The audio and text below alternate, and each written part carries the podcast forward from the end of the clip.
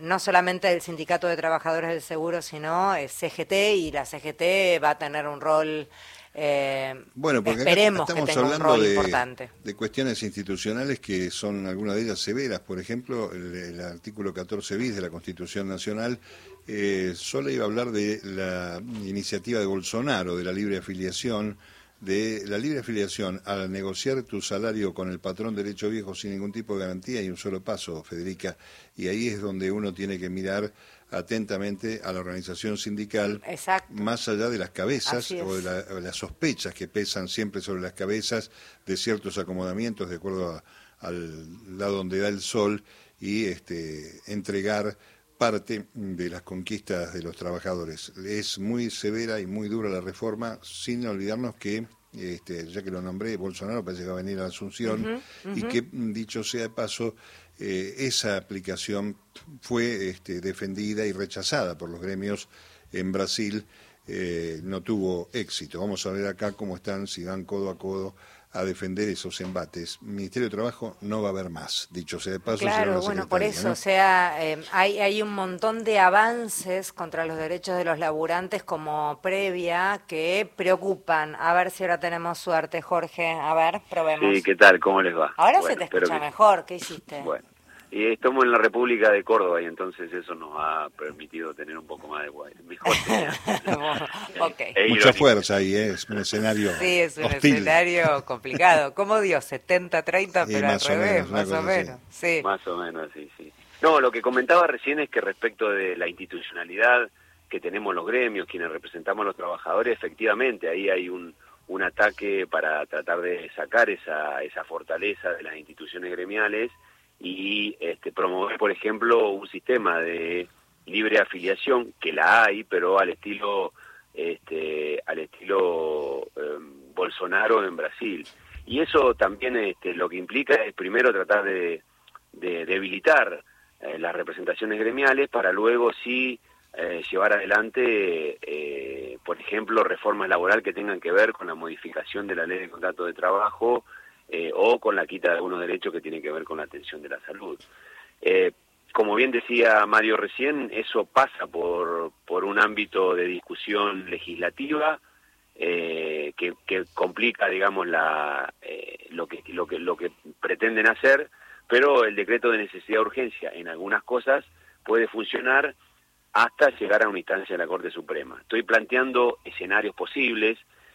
En nuestro caso, digamos, cualquier preocupación de este, de este tipo, no solo que va a tener un accionar a través de eh, las representaciones que tenemos en el Congreso, sino también que va a tener una, una reacción eh, que seguramente será este, la protesta en todos sus ámbitos, ¿no? Sí, con, la- con, con ya la amenaza o el aviso de que la protesta no se va a permitir. Digo, viene, viene como una catarata de situaciones eh, preocupantes.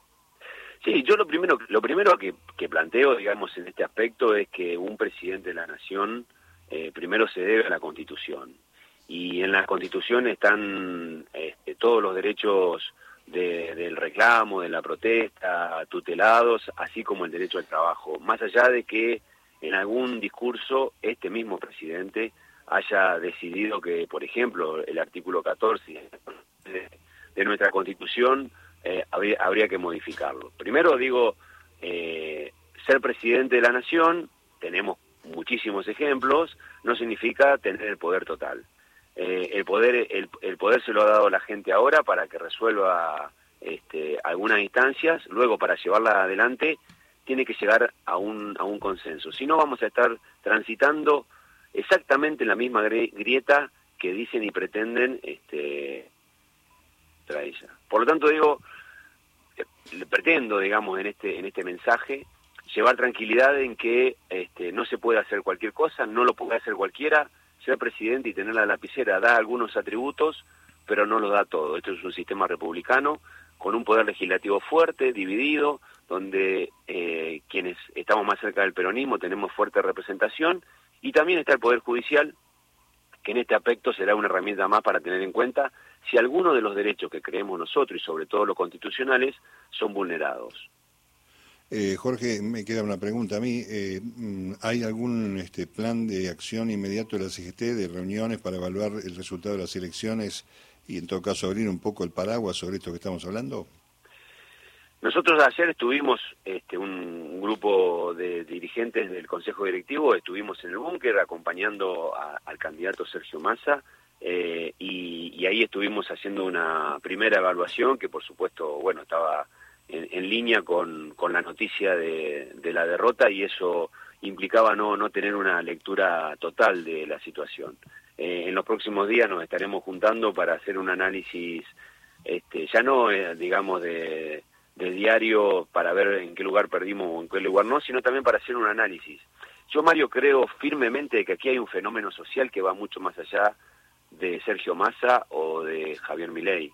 Y ese fenómeno social, primero hay que tomar nota de cómo y segundo, recomponer eh, los, los mensajes que la política tiene que dar. Nosotros somos una parte importante, no hacemos, la mayoría de nosotros no hacemos política partidaria directamente, pero sí tenemos que ver mucho en eso y creo que estamos obligados a que ese análisis sea lo más certero posible para luego de ese diagnóstico empezar a pensar para que dentro de dos años recuperemos eh, la, la, mayor cantidad posible de legisladores y dentro de cuatro años podamos dar una opción de gobierno, pero que tiene que, que, entender que la Argentina no es la misma ni siquiera del 2000, mucho menos la del siglo pasado. Y, y eso implica un esfuerzo por parte de todos los dirigentes, políticos por supuesto, y nosotros que nos incluimos de todas las organizaciones sociales.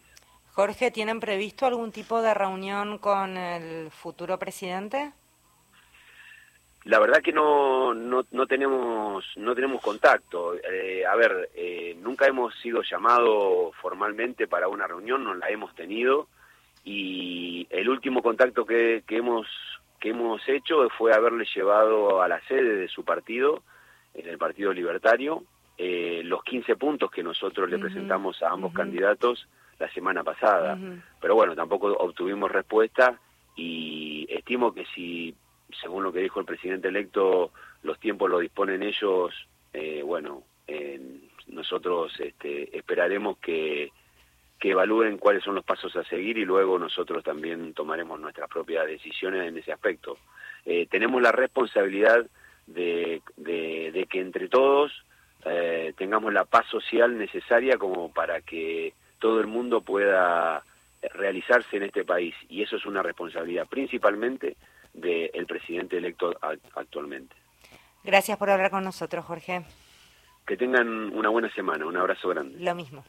Jorge Sola es quien hablaba, secretario de prensa de la CGT, secretario general del Sindicato de Trabajadores del Seguro.